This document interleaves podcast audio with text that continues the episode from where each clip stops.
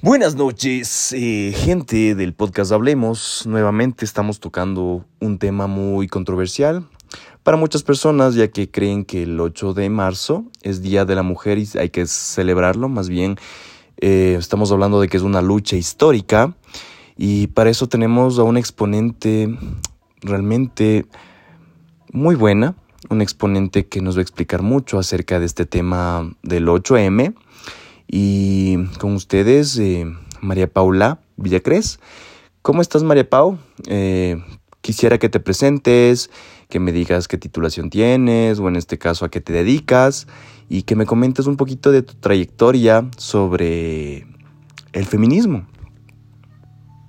Hola Robert, muchas gracias por la invitación. Creo que es algo muy importante el comenzar a hablar este, esta nueva idea, yo creo, ¿no? De que el 8 de marzo no se celebra, más bien se conmemora. Eh, mi nombre es María Paula Villacres Salas, tengo 22 años, soy abogada en libre ejercicio.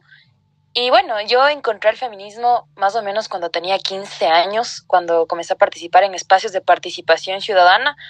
Eh, ahí encontré el enfoque de género. Entonces ahí comencé a cuestionarme de que quizá antes no me reconocía como feminista, pero venía haciendo la lucha por eso.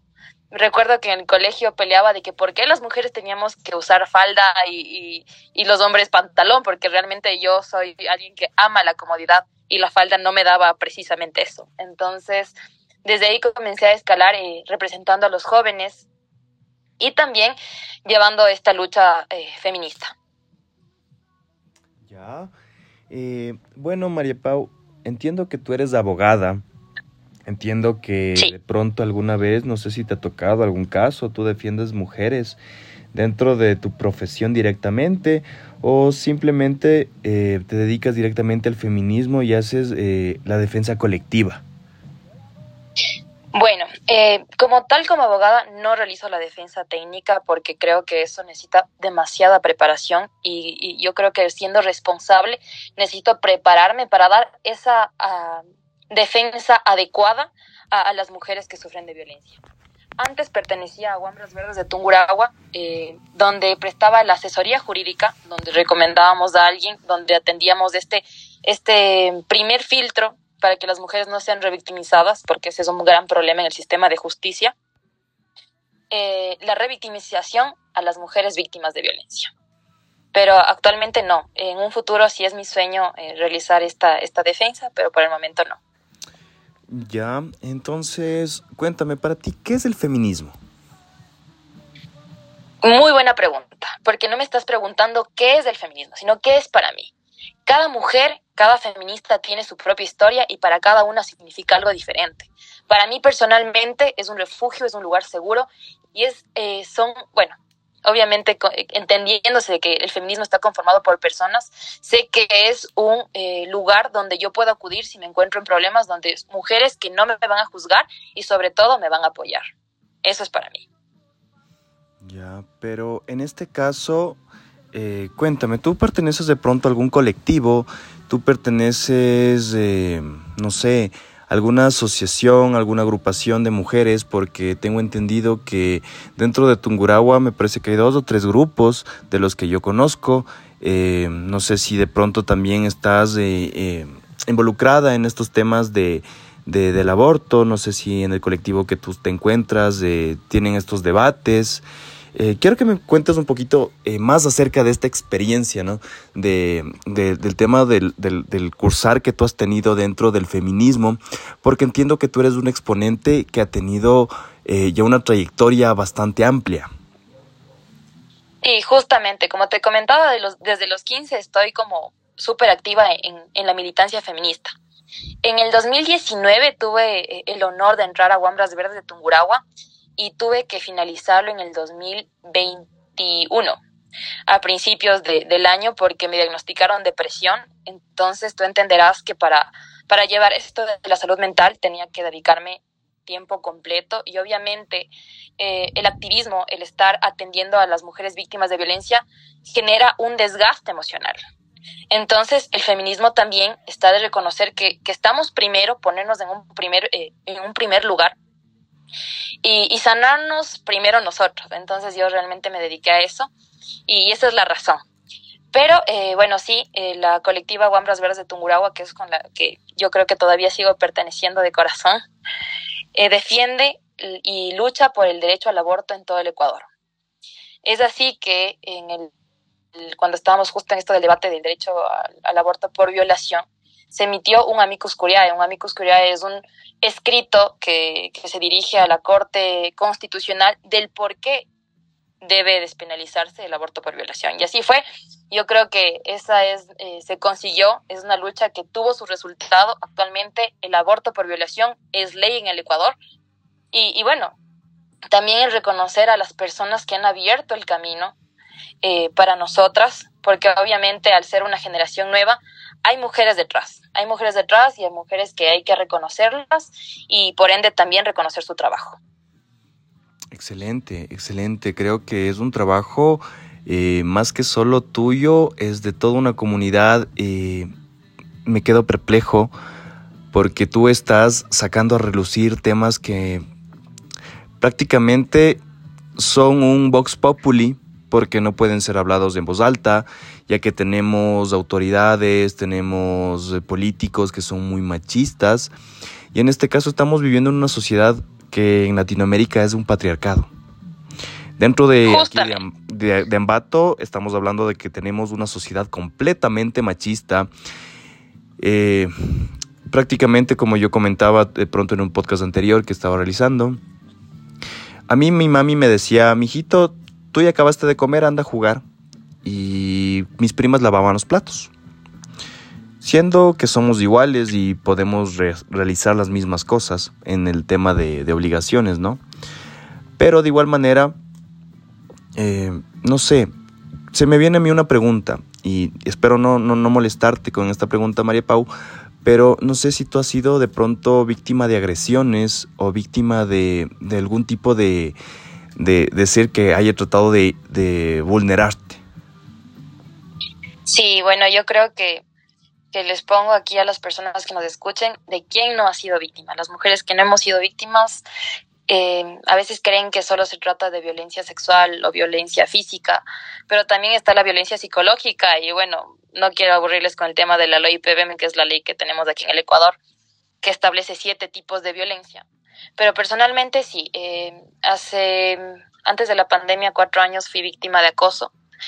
Un acoso que a tal punto de que realmente me afectó psicológicamente, porque tenía que cambiar de ruta cada día, ya no quería decirles a mis papás porque el decirles significaba que no me dejen salir, em, eh, el que mi hermano tenga que irme a ver al colegio, y esto paró cuando me cambié de colegio, o sea, eh, al último año ya no tuve las llamadas porque el acoso consistía en que me llamaban por teléfono y me decían, eh, o sea, no, no, me decían nada, más bien, solo me hacían escuchar que estaban afuera de mi colegio, porque fuera de mi colegio ponían música, entonces me hacían que escuchara eh, que estaba la música y me escribían y me mandaban mensajes, te estamos vigilando, que te estamos esperando, y así. Entonces, obviamente, para alguien de 15 años, 16 años, yo entraba en pánico, entraba en pánico, eh, ahí tenía que verme las formas de, regresar a mi casa con algún amigo y, y, eso. Entonces, el aceptar que no estamos seguras en las instituciones educativas, eh, en los lugares donde trabajamos, en la calle, es algo súper fuerte. Creo que todas las mujeres en algún punto de nuestra vida hemos sido violentadas de alguna u otra forma. Entonces, sí, eh, es algo que duele, pero pero que tenemos que comenzarlo a hablar porque si no lo hablamos, no, no le dan la visibilidad que debería. Mm, y lo que no se habla no existe. Exactamente, María Pau, y créeme que eh, de lo que yo he visto, es una realidad tan grotesca, es algo que, bueno, al menos yo no considero, porque ahora hablamos de que a las mujeres les tratan como objetos, las violentan en casa, sus hijos, sus parejas, sus padres, eh, porque tú eres mujer no puedes hacer esto, porque tú tienes que dedicarte al hogar. Son cosas recurrentes, porque te quedaste embarazada, pues lamentablemente tienes que cuidarte y quedarte con tus hijos. Justamente, y lo está diciendo muy suave porque eh, en este caso de la maternidad eh, no deseada, la, le echan la culpa solo a la mujer. Y no es como que no te cuidaste, es porque abriste las piernas. O sea, en esas palabras donde la responsabilidad de, de eh, cuidarse de, la educación sexual se la echa solo a la mujer, cuando debería estar más dirigida a los hombres. Y eso también es machismo. Exactamente, María Pau. Y bueno, yo pasé por algo, como les comentaba en, en otro podcast, yo pasé por algo similar, donde, bueno, eh, mi pareja no quiso tener un bebé, yo sí lo quería. Eh, no es que éramos niños, ya éramos personas, en este caso, bueno, ya somos adultos, somos grandecitos, no mentira. Entonces, dentro de esto, eh, yo respeto, ¿no? Que cada mujer tiene su cuerpo, pero también es el tema de la vida, donde yo valoro más una vida que cualquier otra cosa, pero también valoro el sentimiento que tiene mi pareja. Y bueno, en este caso el embarazo nunca se dio, pero habían ideas tan cruzadas, y habían tantas cosas. Y como tú dices, la gente es muy vulgar sobre ese tema, realmente yo lo topo de esta manera porque entiendo que hay personas que han pasado por cosas muy feas. Em, yo recuerdo que en algún momento yo vivía en la ciudad de Quito, yo me subí a un bus y había un patán que le agarraba el trasero a una a una niña que estaba con uniforme del colegio y la niña quería gritar y él no le dejaba. Yo me acuerdo que en ese momento yo había llegado con mi tablero y le rompí el tablero en la cabeza a ese tipo. Hubo un problemón y la chica lo único que se quedó es perpleja, no sabía qué hacer, no sabía qué decir y era porque eh, esta cultura machista está creando mujeres que eran sumisas, porque ahora hay mucha liberación y yo apoyo completamente al tema feminismo, porque no sé, yo creo que todos tenemos derecho a expresarnos y no guardarnos nada. Pero bueno, pasándonos un poquito de coles a nabos, María Pau, ¿cómo es tener una novia feminista? Mi siempre me dice algo como que es que es que no, ¿cómo? Ay, espera, déjame acordarme cómo me dice. Dice como que no, es que los chicos te van a tener miedo porque eres feminista y a mi mamá le da mucho miedo que yo grite que soy feminista. Pero realmente no, yo, creo que incluso el feminismo es una barrera que, que si alguien, o sea, mi pareja decide estar conmigo sabiendo que soy feminista, entendiendo que soy pro aborto, entonces va a ser algo muy como más seguro para mí. Me voy a sentir de una u otra forma más segura. Respaldada. Pero yo creo que es normal. O sea, eh, obviamente nadie nace sabiendo. Eh, esto del feminismo es un proceso constante de deconstrucción o de desaprender lo aprendido, así le digo yo. El, porque obviamente eh, entender, como tú mencionabas antes, estamos en un sistema patriarcal, en una sociedad machista, crecimos en eso. Habemos mujeres que somos machistas. Yo creo que incluso de alguna u otra forma yo tengo algunos comportamientos que aún son machistas, que a pesar de ser inconscientes los tengo y que debo de construirlos. Y, y bueno, yo creo que como es normal normal, yo no, no, no, realmente no he tenido mayor problema con, con, mis parejas, no, realmente no, no nada anormal. Ya, o sea, sí entiendo porque, no sé, eh, hay muchas personas que, bueno, ¿no? En tema feminismo son muy a la izquierda, son personas que son muy cerradas y es como que no. A ver, tú tienes que encargarte de esto, esto, esto, esto y ya. Yo creo que más bien estamos dentro de un círculo un círculo, en este caso, que es yo doy, tú das. Eh, es un círculo también de confianza, donde los, en este caso tú le das la oportunidad a la otra persona de conocerte y le das también las armas para que te pueda destruir dentro de una relación, obviamente.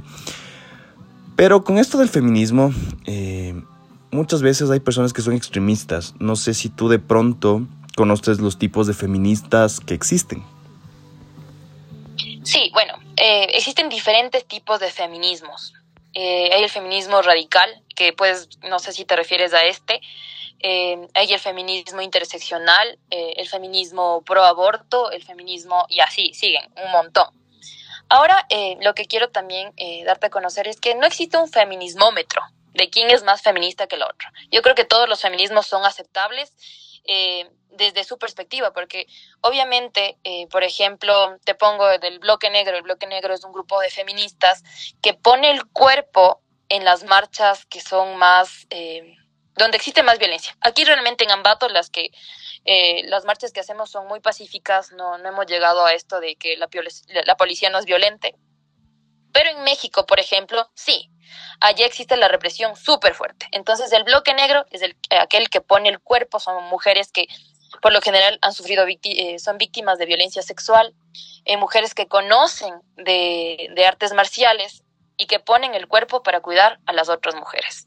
Sobre todo, yo creo que este, esta diferencia de feminismos es para abrazarnos entre todas y apoyarnos, porque en eso está, estamos todos en el mismo barco y, y si no nos apoyamos, pues es muy complicado.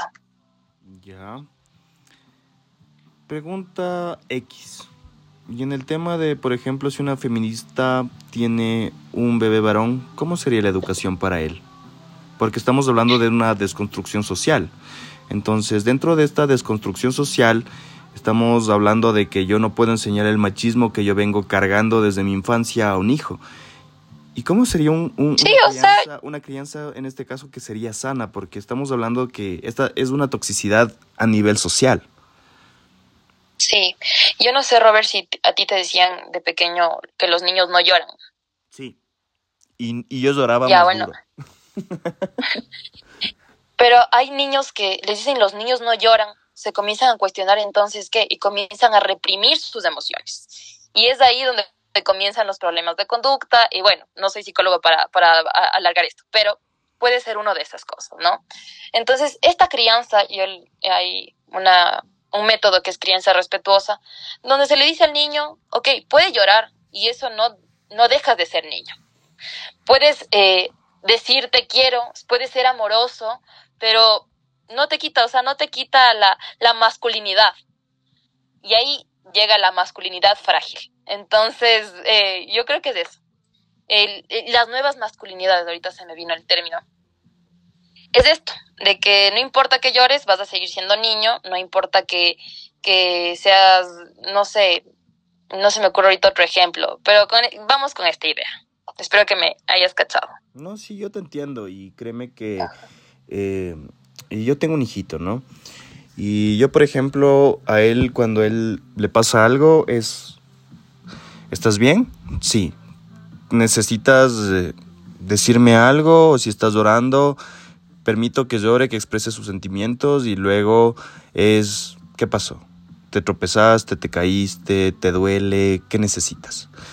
Entonces es otra manera porque obviamente yo cuando me caía era como que me duele, tienes, eres hombre, te aguantas o no tienes que llorar, eres varón. Entonces es el tema, ¿no? Y justamente desde que somos niños, o al menos de mi caso, siempre ha sido como que yo tengo muchas primas.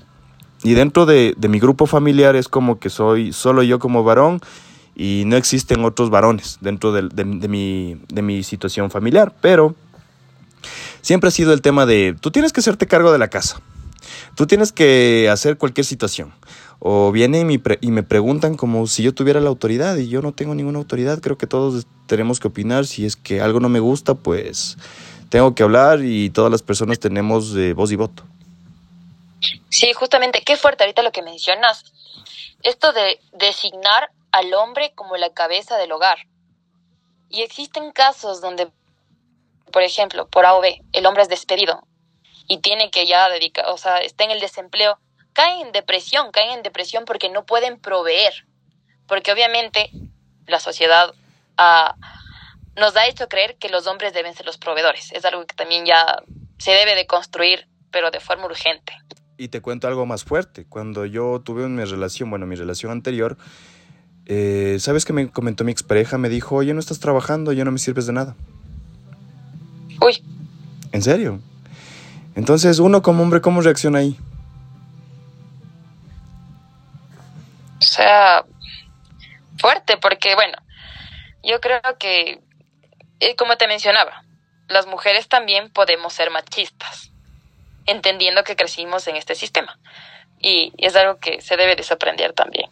En serio que fue, bueno, eso fue muy fuerte para mí y era como que, ok, tú también trabajas, dame tiempo, dame chance, yo voy a volver a trabajar, voy a volver a hacer estas cosas. Y es interesante porque a raíz de que terminé esa relación que fue muy tóxica en mi vida, empecé a hacer estos podcasts, porque yo quería escuchar a la gente y quería eh, gente como tú, gente que quiera conversar, que quiera decir, que quiera expresarse, porque estamos hablando de que estamos en un mundo 100% digital, 100% lleno de telecomunicaciones, lleno de facilidades para comunicarnos y hay menos comunicación. Sí, yo, yo contenta, la verdad, de participar en estos espacios, más que todo eh, poniéndome desde el lugar en de que de mente abierta, dispuesta a escuchar, dispuesta también a explicar, para llegar a puntos de encuentro. O sea, yo creo que en un debate, no, en una conversación, no podemos ir con una idea de que mi verdad es absoluta, sino que también escuchar. Bueno, yo creo que aquí hay muchos juicios de valor también. Sí, totalmente. Pero bueno, centrémonos en el punto que es importante. ¿Qué es el 8M para ti? ¿Qué significa si mañana hay plantón? ¿En dónde nos vemos? Y toda la situación referente al 8 de marzo, que es el Día de la Mujer en muchos países, pero no es algo que se celebra, sino que se conmemora. Justamente, bueno, te comento un poquito cómo ha sido aquí el 8 de marzo en, Ambato. Recuerdo que eh, cuando yo, yo conocí a algunas mujeres feministas, que contadas unas 10 aquí en Ambato, eh, comenzamos a hacer nuestros talleres de, formación con enfoque de género. Y bueno, eh, hubo una fecha, que ay, se me fue ahorita el año, más o menos 2017, 2018, si no me equivoco, donde hubo este abuso sexual en Manada, en Quito, y era de Marta, pusieron el, el nombre eh, para ocultar su identidad fue Marta, todas somos Marta. Mm, sí, recuerdo lo que pasó en una discoteca, algo así fue. Sí, algo así, ya también no recuerdo mucho. Eh, fue un caso que, que impactó mucho a, a, las personas en, en, todo el Ecuador. Entonces convocamos a nuestra primera marcha, yo creo que esa fue la primera, donde tuvimos mucha acogida. Convocamos al frente de la fiscalía y, dijimos, ok, ¿cómo lo logramos? O sea, porque realmente era algo increíble. Estaba todo el parque, eh, todo, bueno, toda la parte izquierda del parque Ceballos llena. Y para hacer Ambato era un logro enorme. Después pasó el tiempo y ya se vino el 28 de septiembre, si no me equivoco, es el día por la despenalización del aborto en, en Latinoamérica. Y las chicas, eh, que, que, bueno, nos organizamos igual un, plantón en la gobernación, arman eh, esta reunión para ver si se creaba la colectiva, porque bueno, tomando en cuenta que ya había una colectiva de, de, mujeres, que era, eh, que bueno, todavía hay Ana de Peralta, pero sentíamos que así esa visión como más, eh, ¿cómo sería? ¿Cómo te podría poner? Más eh, directa, en sentido de que nuestra lucha era por la despenalización del aborto. Entonces eh, se armó, yo realmente no participé, no me acuerdo por qué no pude asistir, pero no, no fui. Y ahí las chicas se organizan y, nace Guambras Verdes. Después ya con Guambras Verdes se comienza a hacer eh, un, un contacto a nivel nacional con otras colectivas, a, a, tomar clases, a tomar talleres, a, a, ver cómo se podía seguir haciendo los proyectos. Entonces, a partir de ahí, comenzamos que primero el 8 de marzo es una fecha súper fuerte, porque aquí se unen todas las causas y, y, bueno, y comienza así. Entonces, bueno, información para, para las personas que les interese. Mañana a las 4 en, en, la, en la Plaza de la Segunda Constituyente vamos a caminar con dirección a, la gobernación, donde ya, bueno, va a haber algunas actividades que que, se conmemora este 8 de marzo. Ahora, ¿por qué es el 8 de marzo?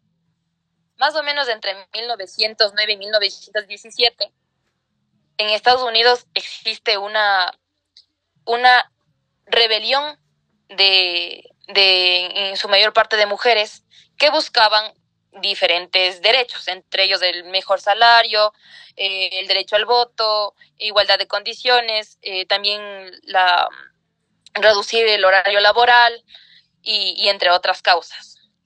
Pero lo fuerte se viene cuando existe un incendio, si no me equivoco es en 1911, donde la mayor parte de, de, personas que mueren son mujeres, son mujeres eh, pobres, son mujeres migrantes, y en 1975 la ONU declara el 8 de marzo para reconocer estas luchas, las luchas de las mujeres que han venido trabajando en pro de nuestros derechos por la reivindicación de esos derechos que, nos han sido arrebatados, ¿no?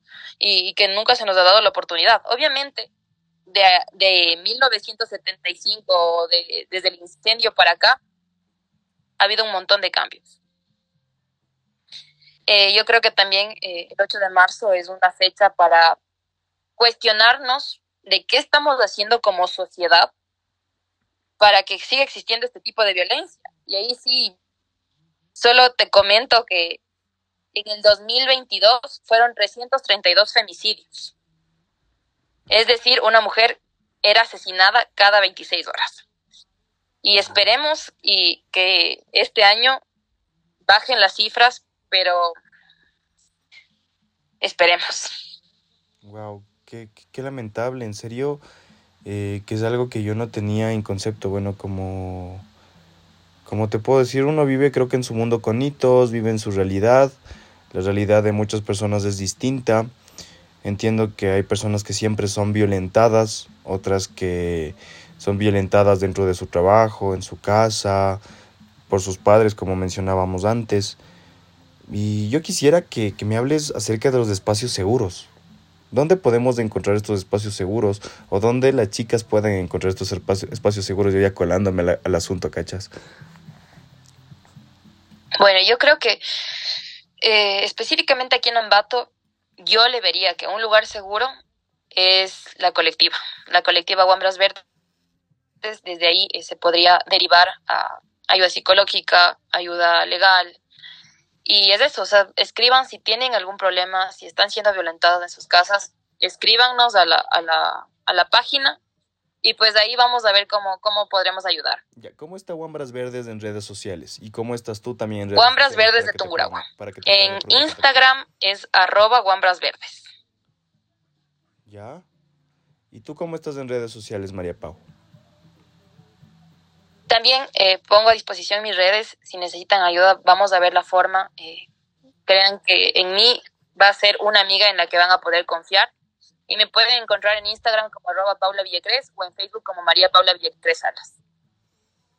Ya, de pronto las personas en este caso que estén escuchando esto, eh, yo sé que esto, esto lo va a escuchar Guambras Verdes.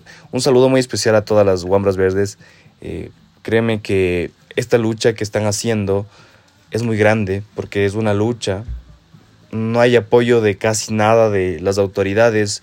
El tema machismo aquí es, es, es impresionante. Realmente es algo que, que, nos devasta a las personas que vemos eh, desde la otra cara de la moneda todo lo que ha pasado. Eh, o las personas en este caso que hemos visto violencia intrafamiliar o hemos visto sucesos que nos han marcado de por vida. Entonces, yo quiero que se contacten, que no se queden callados, que puedan hablar. Como dice María Pau, estamos eh, para presto a servirles. De pronto también pueden escribirme eh, a mí, yo les puedo direccionar con María Pau. Y quiero que mañana bajen ese plantón, porque yo sí voy a ir. Voy a ir por atrásito, por atrásito, luego me, me vayan a decir alguna cosa. Pero bueno, entonces eh, yo, yo quiero, María Pau, que cuentes con todo mi apoyo de igual manera eh, para todas las situaciones habidas y por haber. Créeme que no quisiera que sea la primera vez que estés dentro de este espacio.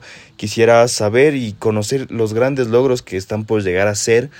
Que todas estas situaciones que ustedes están pensando, que, que, simplemente no sean pensamientos, sean una realidad, que la gente deje esa ignorancia, porque más que nada es una falta de, cultura, falta de, de, estudios, y entender que todos tenemos aquí las mismas posibilidades, Obviamente entendiendo que somos diferentes, pero al mismo tiempo somos muy iguales. Todos sentimos, todos queremos y todos podemos llegar a ser. Y María Pau como pregunta, ¿qué opinas tú acerca del machismo? ¿Qué es para ti el machismo? Bueno, en el machismo es un concepto yo creo que ya estandarizado. Es que son eh, actitudes que sobreponen al hombre por sobre la mujer. Entonces sí, que creen que el, el que hagan los hombres está bien y el que las mujeres y, y si hacen lo mismo las mujeres está mal. Entonces sí, puede ser por ahí. Encantado de tenerte en este espacio, María Pau. Créeme que ha sido una de las mejores intervenciones que he tenido sobre este tema. Yo quiero que el día de mañana todas las personas que me estén escuchando en este momento, todas las personas que escuchen este podcast, cambien ese pensamiento que tienen sobre toda sobre toda manera, créanme que hay muchas cosas que tenemos que cambiar en esta sociedad y tenemos que empezar por nosotros mismos. María Pau, ¿algo más que tú quieras decir? Sí, no, justo ahorita me acordaba una, una anécdota súper rápida. Es que conocí recientemente a, un chico que es súper, podría decirlo, de derecha. Y, tuvimos que compartir espacio por, por alguna u otra razón. Y me decía, no, o sea, yo contigo aprendí que sí puedo convivir con una feminista. Y claro, o sea, cuando se escucha feminismo, uno le tiene miedo, quizá las personas que no, no conocen bien y que creen que queremos la muerte de los hombres. Entonces, es una invitación, una invitación a las personas que se permitan conocer, que, que escuchen las verdaderas iniciativas que tenemos las mujeres feministas, lo que estamos haciendo y por supuesto reitero el saludo y, y mi admiración profunda y eterna a las bombas verdes, que les quiero un montón y es increíble lo que están logrando, de verdad, eh, les quiero un montón y también les invito a las personas que visiten sus páginas para que conozcan los proyectos que están realizando y que no se olviden que el 8M no se celebra si no se conmemora. Gracias a ti también, Robert, por la invitación y cuenta conmigo para cualquier tema en el que yo conozca y que pueda aportar. Eh, será siempre mi, mi gusto participar en esto. Muchas gracias a todas las personas que nos escuchan también. Recuerden que esto es un podcast más donde podemos conversar sobre el tema que ustedes mencionen. Recuerden que pueden escribirme a mi página personal de Instagram como Robert-Vázquez21 eh, y también pueden buscarme en, en, Facebook como Robert Vázquez, ¿sí? Y recuerden a todos que deben portarse mal y negarlo todo. Muchas gracias a todos y que tengan bonita noche.